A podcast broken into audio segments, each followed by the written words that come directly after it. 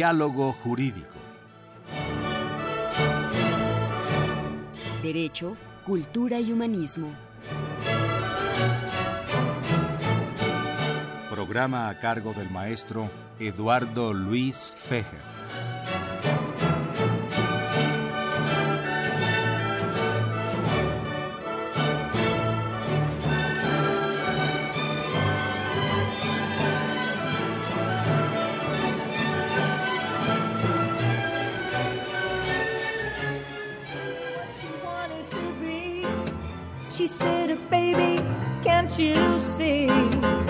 I want to be famous, a star of the screen, but you can do something in between. Baby, you can drive my car.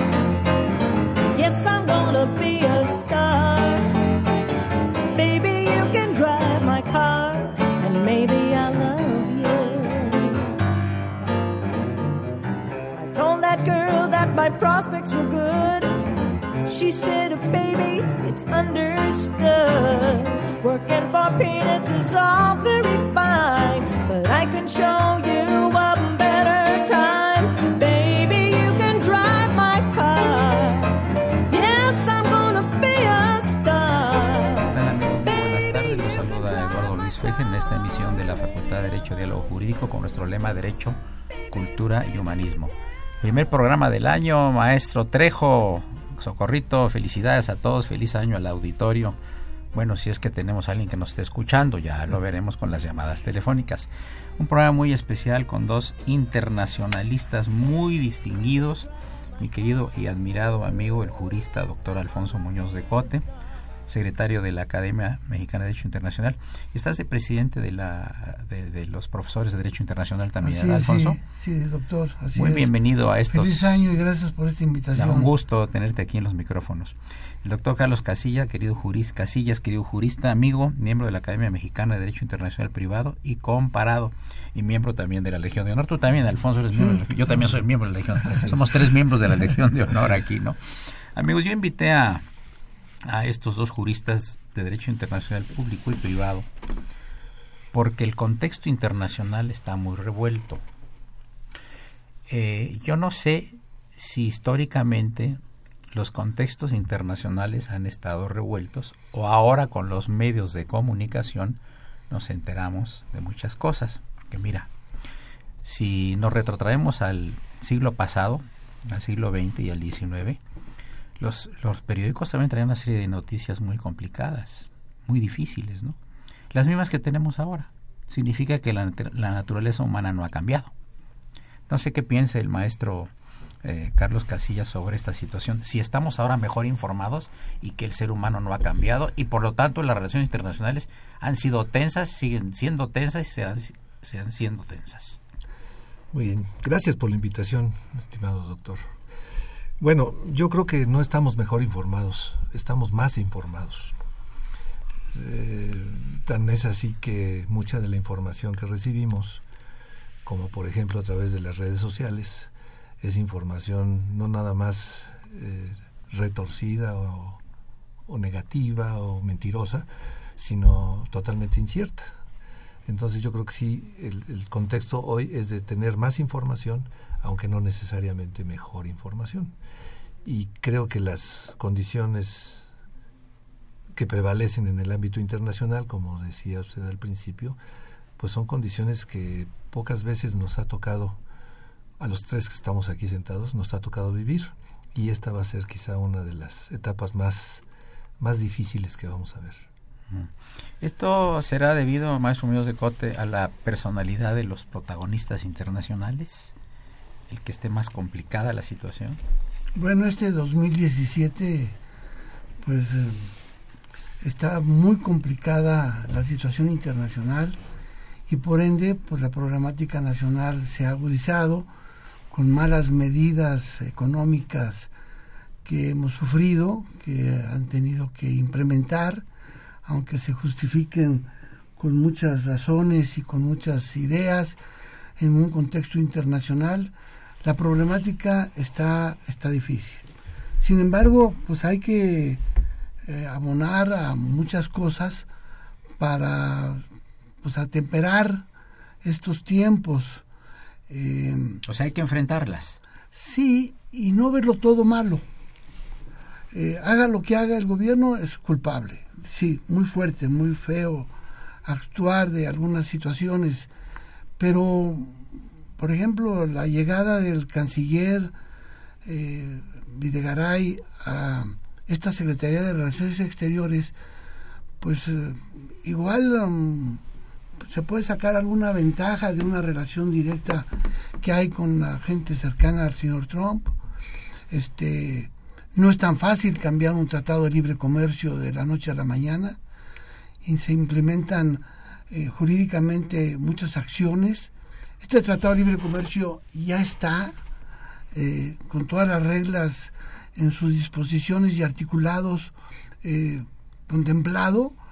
Habrá que modificar algunas cosas y ver si proceden o no y que en algún momento pues sea adecuadas estas modificaciones. Yo creo que no lo veo tan mal el que haya llegado a la Cancillería Videgaray y que pues con la experiencia y conocimiento de todo el cuerpo diplomático pues haga un papel México importante, digno eh, dentro de las relaciones internacionales. El señor Videgaray llevaba las relaciones económicas durante este sexenio en forma importante en lo económico, con los organismos internacionales eh, financieros, con las agencias financieras. Entonces, alguna ventaja puede haber en el que, pues ya sentado ahí, pues lleve estas relaciones para bien para México. Antes de pasar a la, a la pregunta con el maestro Casillas, les recordamos los teléfonos en cabina. 55 36 89 89, repito, 55 36 89 89 y la da sin costo 01850 52 688 01850 52 688. Ahora, con relación a la política del vecino país del norte, que hasta ahora sigue siendo pues una especulación de parte nuestra. No sé, Carlos, qué, puedas opinar, especialmente por las particularidades del presidente electo. Sí.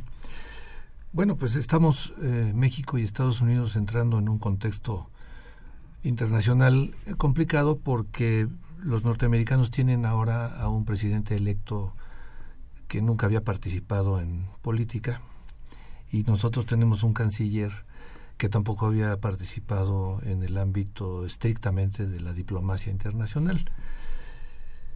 Eh, los dos países vamos a tener que entender que esta relación va a ser como los eh, matrimonios eh, pues arreglados.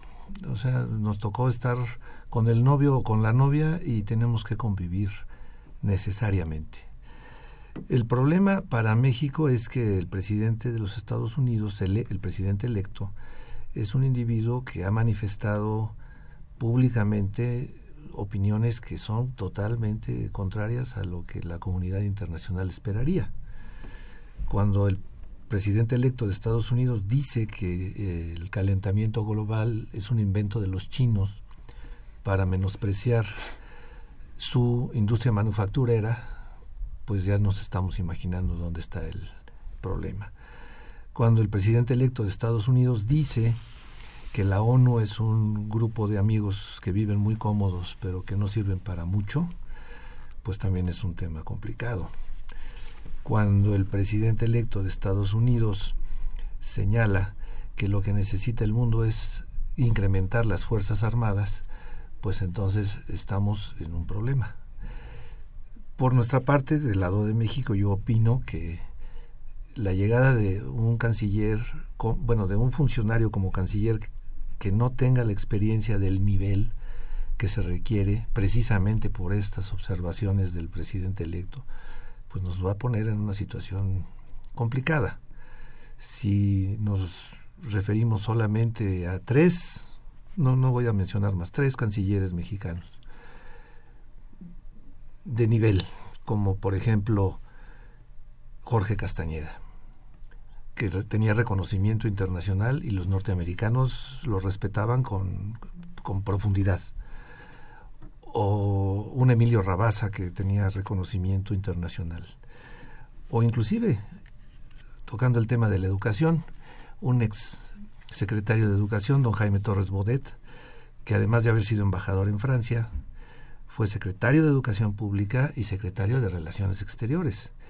Y países como Francia, por ejemplo, le tenían a México, por esa razón, por ese funcionario, le tenían un profundo respeto. Todo eso se ha perdido. Hoy, hoy somos, como país frente al mundo, una nación, desgraciadamente, sin imagen sólida que pueda contrarrestar todos los demás problemas que están involucrando a México con el resto del mundo. El año pasado tuve oportunidad de estar en Estados Unidos dos veces y platiqué con los taxistas. Taxistas en cualquier parte del mundo son gente muy El termómetro. ¿Cómo? Es un termómetro, ¿verdad? Y, y eh, esto obviamente es de las elecciones, ¿no? Y del 100% de los taxistas que tomé, el 100% estaban apoyando a Trump. Eh, Exacto. se me hizo curioso el asunto, ¿no? Hay una teoría, Alfonso y Carlos, que se llama la, fascinación del malo. Es una teoría.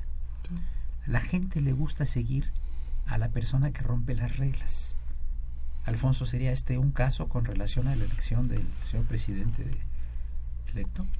Pues aparte sí, y es lo que pasó en el Reino Unido con la salida de la Unión Europea, en donde se pensaba que no iba a venir este pues apoyo de la población y de repente no pues contra lo establecido o en algún momento eh, lo que pasó en Colombia en contra de una lógica que no imperaba, ¿no?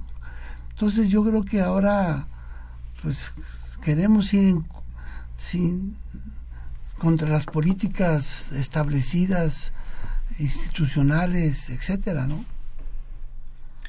Pero sí, de alguna manera, el, carisma, para bien o para mal, es una cosa importante en los políticos, ¿no, Carlos? Sí, claro. Yo iría un poco más allá del, del embelezo por el malo, sino yo diría que padecemos del síndrome de Estocolmo. O sea que, bueno, padecemos, ¿no? Los americanos padecen, nosotros ya lo, lo sufrimos, este, digamos que permanentemente, pero ellos creo que cayeron en ese, en ese garlito del señor que les promete lo que seguramente no podrá cumplir, pero que les gusta escuchar y que es un momento histórico en el que se puede dar, Estados Unidos se puede dar el lujo con un presidente de este tipo, se puede dar el lujo de experimentar. Nosotros no. ¿Qué, qué, qué tanto, y ahorita es una pregunta para los dos, ya tenemos el término de la primera secuencia, Sí.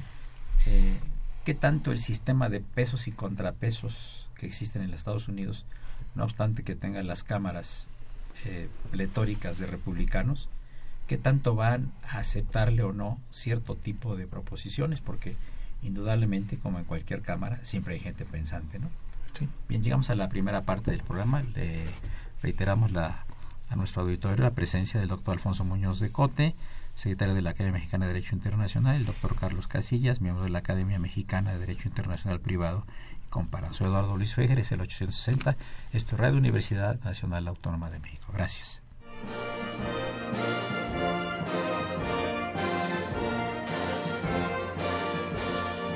Su opinión es importante. Comuníquese. Nuestro número 5536 8989. Del interior de la República 01800 5052 688.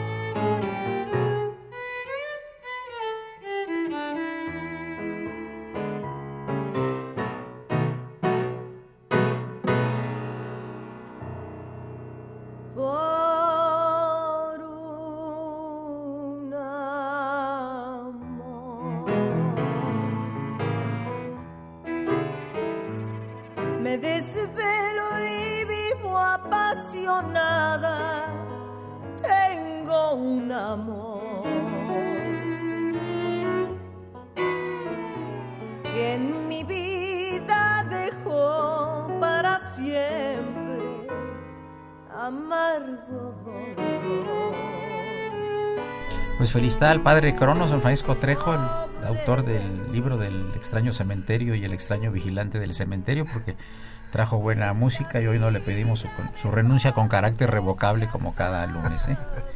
Bueno, entonces estábamos hablando de, yo creo que todo país tiene un sistema de pesos y contrapesos, a menos que sea una dictadura, ¿no? Que obviamente los Estados Unidos no lo es en lo absoluto, es un sistema democrático, pero ¿cómo podrá funcionar este sistema de pesos y contrapesos? ¿Le van a aceptar todas las proposiciones? Sí, Alfonso.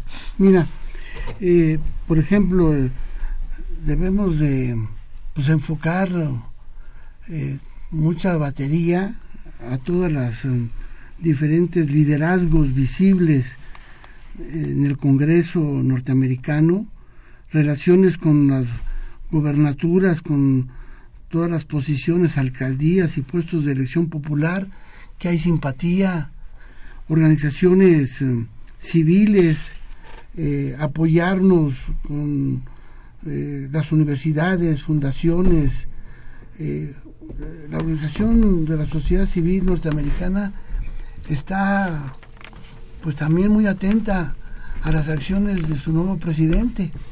Entonces México y toda la red de consulados, 50 consulados que se tienen en la Secretaría de Relaciones Exteriores en los Estados Unidos, México tiene em- embajadores en cada una de esos consulados. Apoyar a, a todos los connacionales legales o indocumentados Claro. y, y pues irnos a, diferentes procedimientos, procesos judiciales y que vean que no es tan fácil este, detectar si son mexicanos. Hay muchísimos salvadoreños, guatemaltecos, hondureños y no saben qué nacionalidad se tiene, entonces tampoco les vamos a hacer las labores de facilitándole. Todos los que no son norteamericanos son mexicanos, ¿no? Carlos, ahora con relación al muro, Sí. que en ocasiones dicen que sí lo paga México, que no lo paga México, ha estado un poco oscilante las opiniones, Sí. ¿no? Este, eh, desde luego, no es práctico, además hay ciertas zonas en las que no se puede hacer, eh, quizá eh, ellos inventen alguna cosa de tipo electrónico, que ya lo hay también en ciertas partes, rayos infrarrojos, Sí, etcétera. sí, sí. Por supuesto, los muros separan, ¿no? 100%, ¿no? ¿Cómo ves tú esta situación oscilante que un día dicen que sí lo paga México, otro día que no lo paga México, que son fondos del Congreso americano? ¿A qué se debe esto que, que en un lapso de dos o tres días alguien opina una cosa y alguien opina otra cosa? ¿Y qué es lo que va a opinar el Congreso americano? Sí. Bueno, yo, yo eh, creo que aquí nos damos cuenta de que el cambio de opiniones de un día a otro no es más que consecuencia de la indefinición que ellos mismos tienen sobre este punto. Porque si bien es cierto que el presidente electo de Estados Unidos anunció varias veces que se iba a hacer el muro y que México iba a pagar el muro, la realidad es que ya le hicieron ver que pues ese, ese famoso muro, como él lo platicó, no es posible él ya después cambió y dijo, bueno, a lo mejor es una alambrada. Este, y ahora resulta que a lo mejor en partes donde es imposible construir, se va a, a querer eh, utilizar la tecnología de los drones, etcétera. Lo increíble es que de- del lado mexicano haya quien opine que el yerno de Donald Trump, que es accionista de la empresa que está construyendo el muro eh, en Francia para evitar el paso de los indocumentados hacia Inglaterra, sea el que realice las obras o el que contrate las obras para el muro en la frontera norte de México. Creo que aquí hay un tema totalmente indefinido y de, de ninguna manera creo que pueda Donald Trump hacer que México pague por algo que todavía ni siquiera ellos saben qué va a hacer. Como que ha sido una política oscilante muy especial. Sí, ¿no? sí, Tenemos sí. llamadas del auditorio. Sí. Don Fresco Valencia de Benito Juárez dice, en la época de Cárdenas y el gobierno de López Portillo hubo dos secretarios de Relaciones Exteriores, Uno de ellos fue Eliseo Fernando Solana Morales. Hombre. y jamás hubo críticas sobre ellos, puesto que desempeñaron muy bien sus funciones. Sí, sí, Tú lo conociste muy bien. Hombre, acuerdo, yo también. maestro, nuestro secretario general de la universidad con sí, también yo. También aquí hay una serie de llamadas eh, y comentarios de email y Facebook. Excelente la entrevista con el inable maestro Miguel Ángel Granados Chapa. Eh, tuve el gusto de entrevistarlo poco, par de años antes de que lamentablemente muriera. muriera. Y aquí el maestro Trejo hizo una, un collage, digamos, sobre la entrevista que fue muy celebrada por el auditorio. Felicidades. Eliseo Avilés felicita al maestro Trejo por su libro y qué bueno que rescatamos la entrevista de Granados Chapa y los comentarios al final. Cuando la repiten, gracias aquí nuestro productor es el que va a decirlo. Excelente programa dedicado a la obra de Marta Zamora, la gran historiadora, la tuvimos aquí hace como tres semanas más o menos. Y felicidades de Lilia Méndez de Tulancingo Hidalgo. Ángel Cervantes dice, Cárdenas obligó a Rockefeller a aceptar la expropiación petrolera. ¿Qué diferencia con el entreguismo de Peña hacia Trump? Carlos Maldonado Iztapalapa.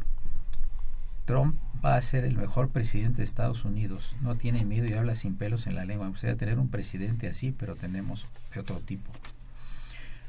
Martín Cruz. Yo tengo la doble nacionalidad. Voté por Trump porque ya estamos hartos de los, los latinos de los latinos delincuentes. Ya no necesitamos mano de obra barata. Ojalá se vayan todos los morenos.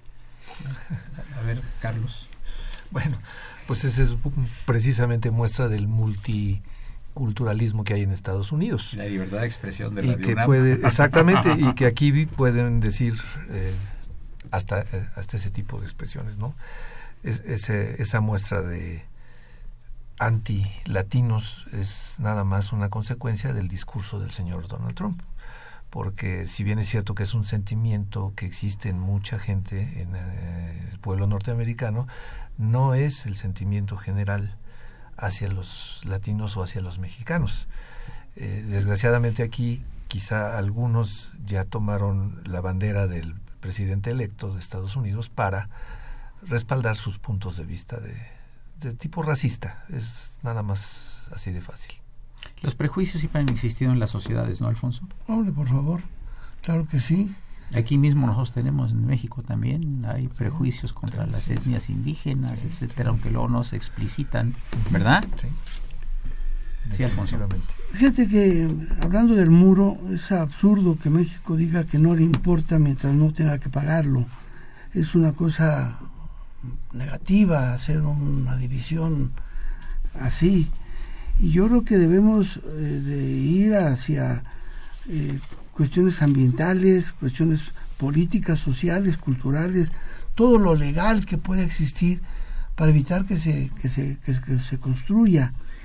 Hay que movilizar a comunidades binacionales este, en todas las fronteras, Juárez, El Paso, Arizona, California, Nuevo México, Texas, y, y, pues eh, declarar, hablar, organizar manifestaciones y presentar pues, ya hasta demandas para tratar de asegurar de que ese muro hostil no se, no se, no se construya, ¿no? mover organizaciones internacionales. Lo que pasa, Alfonso, es que ya el muro está construido en un porcentaje muy alto, lo que es un tramo muy, eh, no sé, de más de mil Sí. millas o algo así por el estilo, ¿no? Eh, y que desde luego, mira, te voy a decir una cosa, y el auditorio lo sabe, contra el ingenio mexicano no hay nada. ¿Cuántos túneles entonces Ah, existen? si le pongas 30 metros de alto, por alguna parte van a pasar, porque es un problema pues, económico, es un problema de que no se le dan las facilidades y las oportunidades aquí en México y la gente tiene que buscarlas en otro lado. Además, Miguel de la Madrid me comentaba, lo de los migrantes es un problema de ley de oferta y demanda. Claro. Ahora, ¿qué, qué, va, qué, va, ¿qué van a hacer los Estados Unidos sin toda la mano de obra mexicana o latina? Bueno, eso no se va a dar desde luego, pero si eso es lo que en un momento dado pretendieran, es, es una es una total Lo primero ilusión. que, que- los primeros que se opondrían son los granjeros americanos. Pues sí, Pues sí, y los granjeros y muchos comerciantes y muchos industriales, porque la mano de obra mexicana está... Y la economía está totalmente Presente. relacionada, es. imbricada, tenemos exportaciones, importaciones, etcétera. Esa es una de las fronteras más activas del mundo, del ¿no? mundo. Y se, se preguntaba hace rato si el Congreso, con mayoría republicana, va a permitirle al presidente electo hacer o llevar a cabo sus proyectos, o por lo menos lo que ha anunciado como sus proyectos. Y bueno, tomando la, los comentarios del doctor Muñoz de Cote respecto al Tratado de Libre Comercio, no podemos olvidarnos de que los demócratas eran los opositores al TLC cuando se estaba negociando y eran los republicanos los que estaban de acuerdo. Así es que ahora, cuando el presidente electo dice que va a renegociar el TLC, pues los, los demócratas no tienen mucho para dónde hacerse porque ellos fueron los primeros que se opusieron a la negociación de ese tratado. Así es que el Congreso puede ser relativamente débil ante, ante las políticas de, Donald Trump.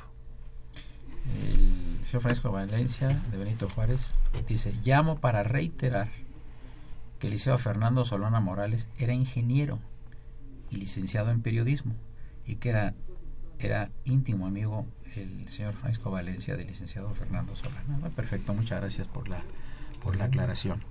Eh, llegamos socorrito a la parte media del programa. Les recuerdo que se encuentran en cabina de invitados en esta ocasión el doctor Alfonso Muñoz de Cote, distinguido jurista de la Facultad de Derecho, y el también jurista de la Facultad de Derecho, el doctor Carlos Casillas. Soy Eduardo Luis Fejer, este es el, el alma mater del cuadrante, continúa en el 860, estoy en Radio Universidad Nacional Autónoma de México. Gracias.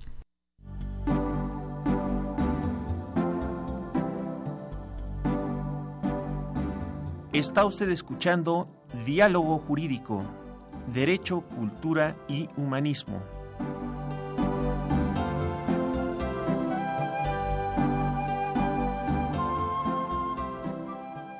A través del 860 de AM. El alma mater del cuadrante.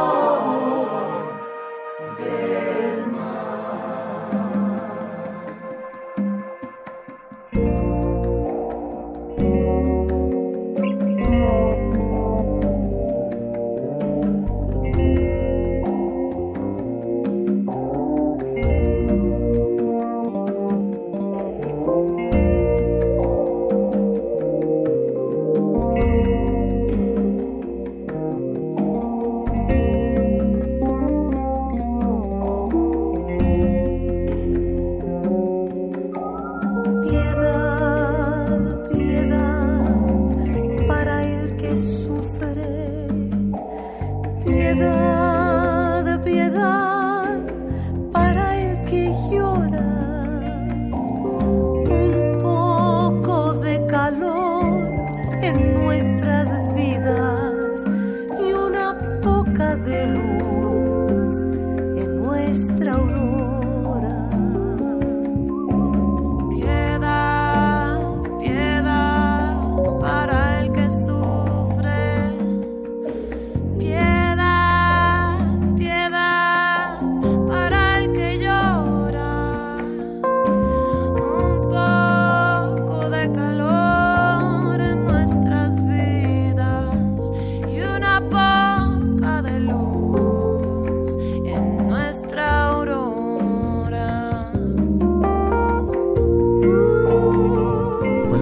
felicitar al padre Cronos porque nos trajo el recuerdo de Betsy Pecanins, que fue invitada nuestra hace algunos meses aquí en el programa, una gran mujer, una gran cantante, un ser humano estupendo. Ahora vamos a hablar un poquito del gabinete del presidente electo de los Estados Unidos, por favor, Carlos Casillas y el maestro Alfonso Muñoz de Otero. Carlos. Bueno, pues eh, aunque todavía ninguno de estos personajes está confirmado, todos son designaciones previas. No hay ningún Anuncios. político, ¿verdad? No, no hay anuncio A formal. ver qué tanto funciona eso. También hay que darles el beneficio de la duda, ¿eh? El problema es que él eh, pretende integrarse, según lo ha anunciado, en las áreas básicamente económicas de personas que son empresarios como él, pero que no han tenido necesariamente una participación Pero de muy alto nivel, de- empresarios, ¿verdad? empe- O sea, empresarios de alto nivel, digo, nada más el, el, el, que propone él para manejar el tema energético, pues es un presidente de una petrolera de las más grandes del mundo, que por cierto les molesta a muchos que sea amigo del presidente de Rusia, pero pues también ese es, es un juego ahí perverso que yo creo que se está jugando con toda intención.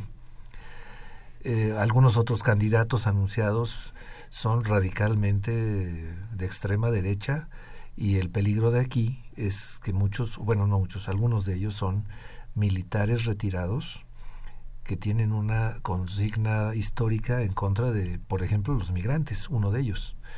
El que va a manejar las agencias, todas las agencias de seguridad nacional, es un senador retirado, no recuerdo ahorita el apellido, pero que también ha manifestado posturas extremistas. Contra eso es con lo que, contra lo que tendrá que batallar el pueblo norteamericano primero y pues los países que estamos relacionados con Estados Unidos. Es mi punto de vista en relación a los anuncios que se han hecho hasta ahorita. Bueno, aquí hay uno- unos mensajes del auditorio. Antes de que tomes la palabra, Alfonso. Sí. ¿Quiere- ¿O quieres continuar y luego los leemos? No, Emilio Piña dice lo siguiente. Es necesaria una nueva guerra contra Estados Unidos. Ayudaría a quitar un poco la sobrepoblación y a anexarnos al imperio. La guerra del 47 debió de terminar con la extinción de México y sus mexicanos. no, para nada. Y Gisela Bernal, muy buen programa, felicidades. Ojalá pudieran, pudieran dedicar una cápsula al recién fallecido Ricardo Piglia. Piglia. Como no, vamos a estudiarlo con todo gusto. Auliano Rodríguez de Tlalpan, la migración nunca se va a terminar porque esas tierras son nuestras. Ibas a abundar algo, Alfonso. Si el gobierno de Trump decide abandonar el TLC, eh, Trump sería responsable de terminar con un acuerdo que se tuvieron tres presidentes norteamericanos, cinco presidentes mexicanos, cinco primeros ministros canadienses y hay una inercia ya, unas, son las reglas de operación en muchos niveles. Entonces, este cambio, pues, deberá de, además, eh, apoyarnos en organizaciones internacionales para que el, el cambio que se quiere o terminarlo no es tan fácil. El comercio internacional depende México, Estados Unidos en un 80%. Ahora, ¿por qué Canadá no se ha manifestado contra esto? Está muy curioso porque pues México está muy preocupado, obviamente, por la modificación del Tratado de Libre Comercio, ¿no? O extinción o lo que vaya a ser. Perfecto. Pero el Canadá, con Trudeau, Carlos. A ver, eh, sí, eh, yo quiero también recordar un poco que cuando se inician las negociaciones para la- el Tratado Trilateral de Libre Comercio, el primer interesado en la celebración del tratado era México, por cuestiones políticas del momento, pero el principal interesado por cuestiones económicas era Canadá.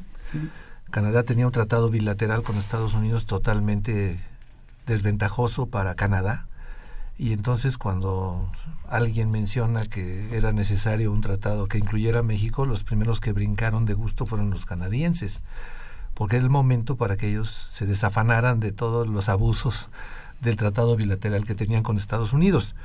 El problema es que esos abusos este, pues, se pasaron al perro más flaco, al que se le cargan las pulgas. Y entonces ahora la, Canadá ya se manifestó. De hecho, cuando Trump anunció que una de sus intenciones iniciales de gobierno era eh, negociar el Tratado de Libre Comercio y en su caso, si no se aceptaba la negociación, el retiro de Estados Unidos del tratado, Canadá fue el primero que dijo estamos dispuestos a negociar, porque los canadienses tampoco están a gusto con las condiciones actuales. Ese es. Eh, yo, yo pienso que el Tratado de Libre Comercio está vigente, está en operación y el modificarlo es sentarse a negociar nuevas reglas, nuevas disposiciones. No a cancelarlo. No a cancelarlo. El, la última reunión que se tuvo en Toluca para ver eh, el Tratado de Libre Comercio, la reunión entre Peña, el primer ministro y, y el presidente norteamericano, se hablaba de la mariposa monarca y cómo defenderla y estábamos ya en otro en otro nivel de plática jamás se pensó que podría llegarse a que alguno de los países pues manifestase la opinión de cambiar el tratado. Tú fuiste secretario de un presidente de la república Alfonso.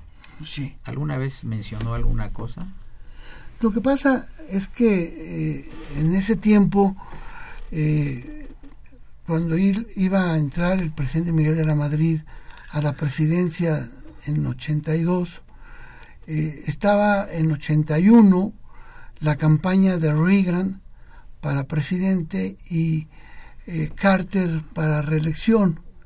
Jamás se pensó que un artista de Hollywood llegaría a ser presidente de los Estados Unidos de Norteamérica. Y llegó a pasar lo mismo. Fue sorprendente a todos el que el presidente, el que el señor Ronald Reagan llegara a la presidencia de los Estados Unidos. No fue tan tajante. Ahora, con los gobiernos eh, republicanos no ha ido mal a México. El señor Bush, los dos señores Bush, eh, pues fueron este, cercanos a una situación de relaciones eh, positivas se ha hablado, por ejemplo, de que el señor Obama en este último año ha habido las deportaciones a México como nunca. Históricas. Históricas. Entonces, no por uno o por otro nos hubiera ido mejor con la señora Hillary Clinton. Este, yo creo que se va a temperar, se va y todas las acciones que el mismo gobierno está haciendo, este, pues deben de, de ampliar y clarificar las relaciones México-Estados Unidos. Es tu punto de vista. Sí, Carlos. Bien, eh, yo considero que el momento es, es totalmente incierto, como habíamos dicho. Sí. sí es cierto que los señores Bush, padre e hijo, fueron presidentes, digamos, más o menos Amigables. cercanos o amigables con México, pero no podemos negar que el presidente George W. Bush fue el, el peor presidente de Estados Unidos desde que son independientes. Y digo que fue el peor porque fue el que metió a Inglaterra y a medio mundo en una guerra como la de Irak, en donde, bueno, hasta las películas son cómicas ahora cuando se habla de las famosas armas de destrucción masiva, eh, en donde los soldados norteamericanos llegaron a sembrar en el desierto iraquí tanques, aviones de cartón para justificar la invasión de las tropas inglesas y norteamericanas. O sea, George W. Bush, nada más como paréntesis a lo que decía el doctor Muñoz de Cote, para mí es el, efectivamente el peor presidente que ha tenido Estados Unidos para el mundo, aunque para México efectivamente no fue tan malo. Eh, la realidad en cuanto a la migración mexicana es que efectivamente no se puede terminar. Y los argumentos que han dado los escuchas de que tenemos que recuperar nuestro territorio, etcétera, que porque era nuestro, etcétera, etcétera, todo eso está muy interesante, pero lo que no podemos pensar es que pueda ser por la fuerza, porque por la fuerza está, está muy difícil. Alfonso. Fíjate, Lalo, que hay que seguir un ejemplo de la Asamblea Legislativa de California que aprobó, aprobó partidas de varios millones de dólares a principios del mes pasado, en el último mes de, del año del 16, para eh, pues defender a indocumentados en vías de eh, deportación eh, con traductores, con trabajadores sociales, los albergues, con abogados para ellos y sus familias y sus necesidades. Y pues con muchas probabilidades de ganar en audiencias de deportación eh, con esos eh, abogados que hay que multiplicar por los estados de la Unión Americana y aunque sean procesos pues costosos en donde eh, pues los mismos legisladores californianos le apuestan a una pues complicación en el sistema jurídico en el cual um, ayude a que esto no sea pronto, rápido, expedito. Y eso mismo debería ser nuestro Congreso, en donde hay que dar um, el apoyo a esas 50 consulados mexicanos, en lugar de hacer pues um, recortes presupuestarios y de personal, apoyarlos para que en este año pues eh, se contrate más personal con que sean más abogados este que sean trabajadores sociales que, que apoyen a todos los connacionales que estén allá y que esto sea para beneficio de nuestra relación o de México con los Estados Unidos. Antes de darte la palabra, pues ya, ya estamos en la última parte. Sí. Quiero leer aquí un, mensaje del señor Julio Amador que dice, no es posible que los mexicanos estemos preocupados por Trump. El enemigo está dentro y ocupa los puestos de mando principales. Es necesaria una nueva revolución armada para que el verdadero pueblo tome el poder.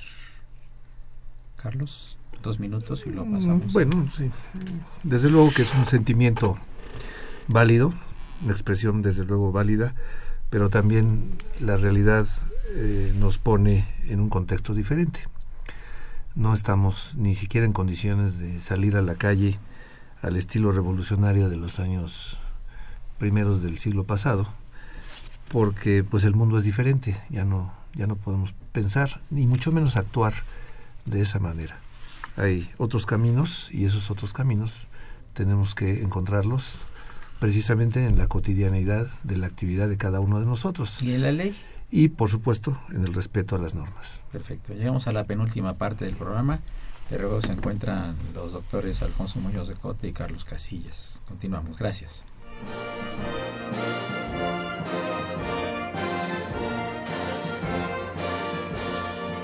Su opinión es importante. Comuníquese. Nuestro número 5536 8989. Del interior de la República 01800 5052 688.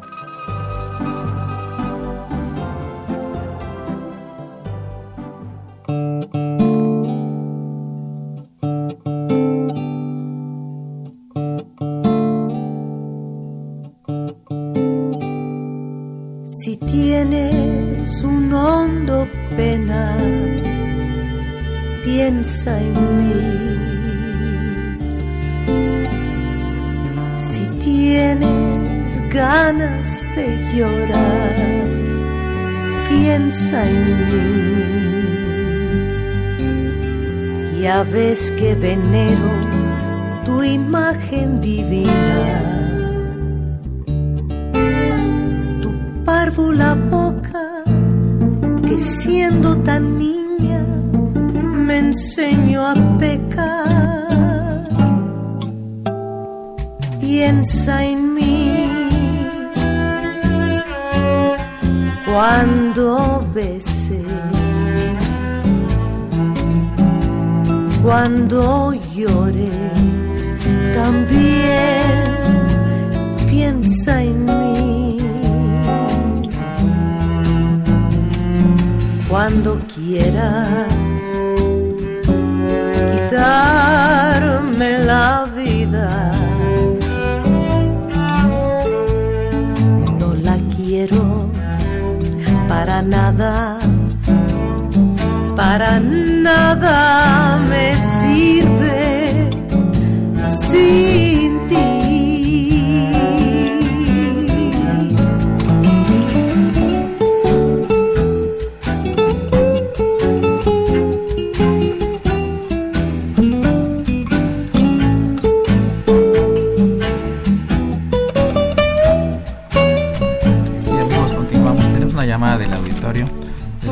Cervantes que dice, hay posibilidades más optimistas de recuperar el territorio, crear el sistema hispanoamericano de defensa nuclear, 11 millones de supuestos mexicanos que quisieran apoyar una lucha armada para ser ciudadanos de primera y que China apetezca compartir la frontera con México.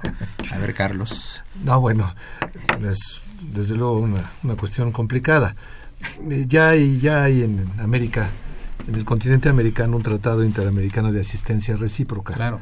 Ese tratado, aunque no especifica claramente el tema nuclear, pero in- in- tiene que ver con armamento, tiene que ver con invasiones, tiene que ver con violación al territorio de los estados. Entonces, legislación en esa materia yo creo que ya no, no tenemos que andarla buscando porque ya existe. El objetivo de juntar a los demás países para una lucha armada con ese, con ese planteamiento está difícil. Cada país en este continente está padeciendo sus, sus problemas. Tenemos a Venezuela como uno de los casos, a Argentina como otro, Brasil y bueno, desde luego el mismo México. Entonces, escuchamos con atención el comentario del Radio Escucha. Por otro lado, quiero retomar el, el tema de los consulados del que hablaba el doctor Alfonso Muñoz de Cote, porque efectivamente son 50 consulados, uno en cada ciudad importante, capital de los Estados Unidos, y esos consulados pues son el enlace directo con los con nacionales en todo el territorio norteamericano.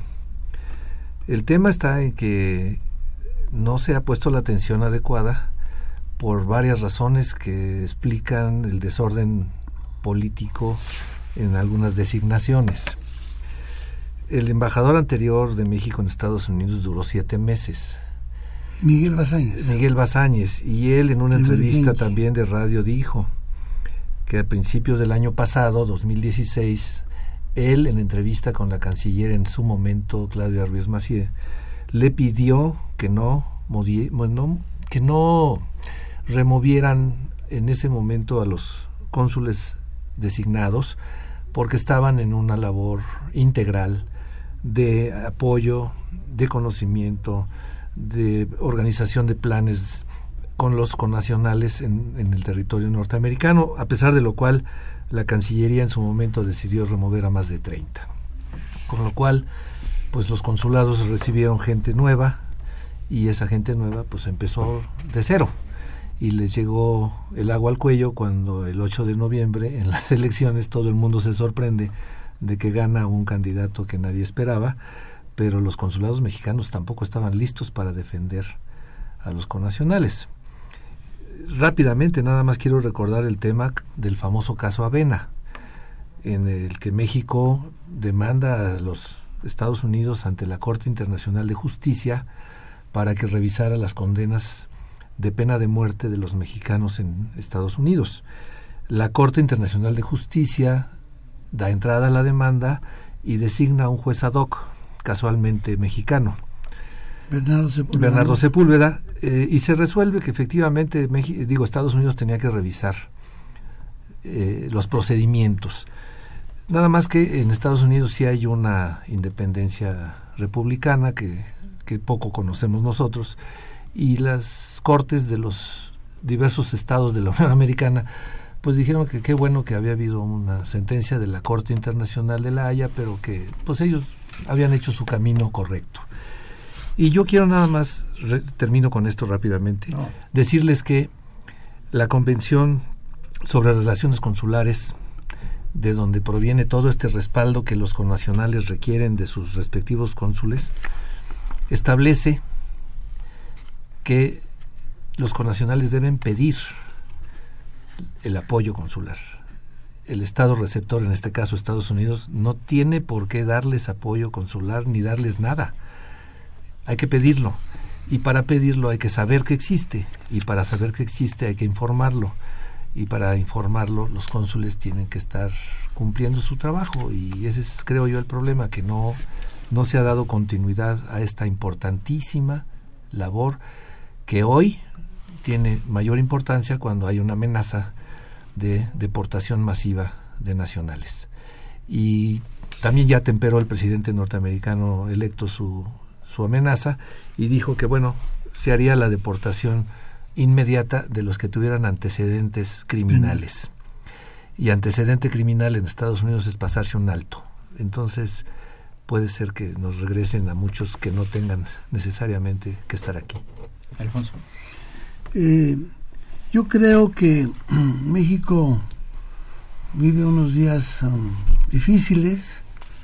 Internamente ha sido un golpe muy fuerte el gasolinazo y todas las medidas económicas internas en las cuales comenzamos este 2017 y esto aunado a pues lo que se nos viene con una relación áspera en donde nosotros debemos de invocar pues derechos humanos, combate a todas las posturas que contradicen este la xenofobia, la misoginia, el racismo, el antisemitismo, utilizar um, las iglesias,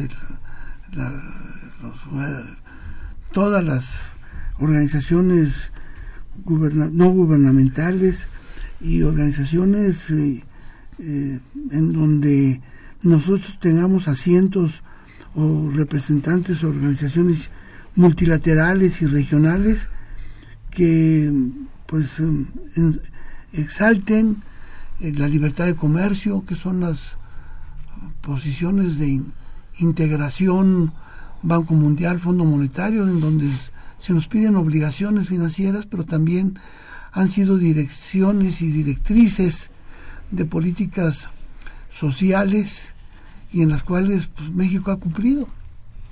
Tan ha cumplido que muchas veces a costa de población o a costa de la economía de las familias. ¿Cuál sería la conclusión de esto? Pues ya terminamos el programa, mi querido Carlos Casillas. Pues nada más eh, agradecer la invitación, como decía yo al principio, para participar en este importante programa. Y reiterar que sí, efectivamente vamos a tener, por lo menos el, el- el año en curso, bastantes altibajos, bastantes sustos, bastantes sorpresas. Y cuando se habla de unidad resulta curioso que el director del Banco de México eh, se, se ti- Adiós. se tira se tira del barco eh, mucho antes de que de que le pasen eh, la llanta o el flotador ese, ese es una- un mensaje para mí muy muy directo muy concreto y que hay que considerar si el señor se va y anuncia que se va en este momento es porque el señor está viendo algo que nosotros todavía no alcanzamos a ver pero que nos va a asustar gracias Alfonso. Pues Lalo, esperamos que medidas como las que van a tomarse ahora a la una de la tarde, propuestas gubernamentales que apoyen a las familias mexicanas en sus economías, este, pues tengamos un panorama mejor para beneficio de pues, los hijos, los nietos, las gentes que vienen y que tienen que encontrar un México en derecho, un México dentro del Estado en donde no estemos convulsionados y tomando calles y tiendas todos los días como si fuese... Y una cosa que no se ha dicho y que creo que es parte de nuestra problemática, este, atacar la corrupción y la impunidad. Muchas gracias, doctor Alfonso Muñoz de Corte. Muchas gracias, Carlos Casillas. Eh, una operación de Socorrito Montes, a quien saludamos con el afecto de siempre. La imagen siempre grata del padre Cronos, Francisco Trejo. Asistentes de producción, Raúl Romero Escutia, el niño héroe de la, de la radio, y Bolívar Avilés, el libertador de la cabina. Soy Eduardo Luis Fejer, la mejor de las tardes. Continúen en Radio Universidad Nacional Autónoma de México. Continúen en el 860. Gracias, la mejor de las tardes.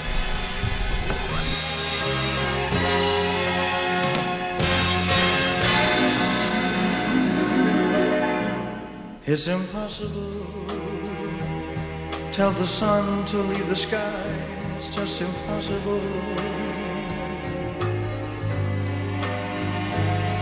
It's impossible to ask a baby not to cry.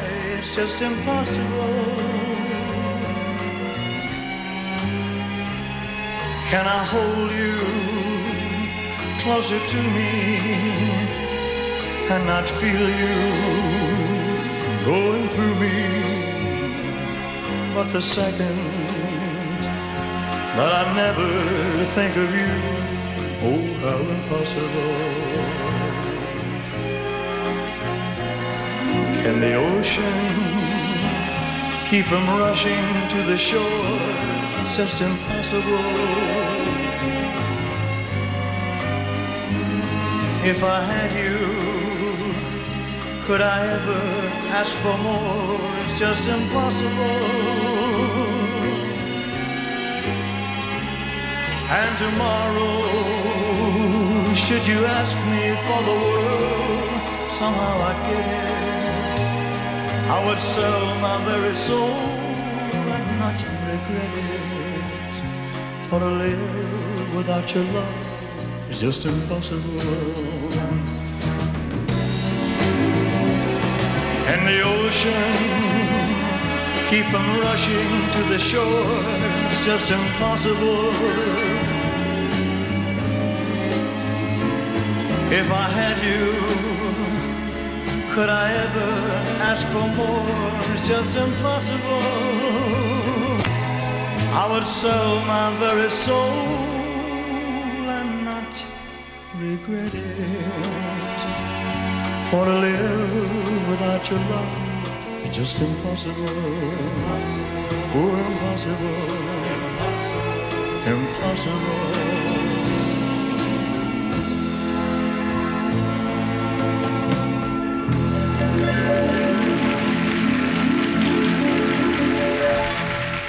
Thank you very much.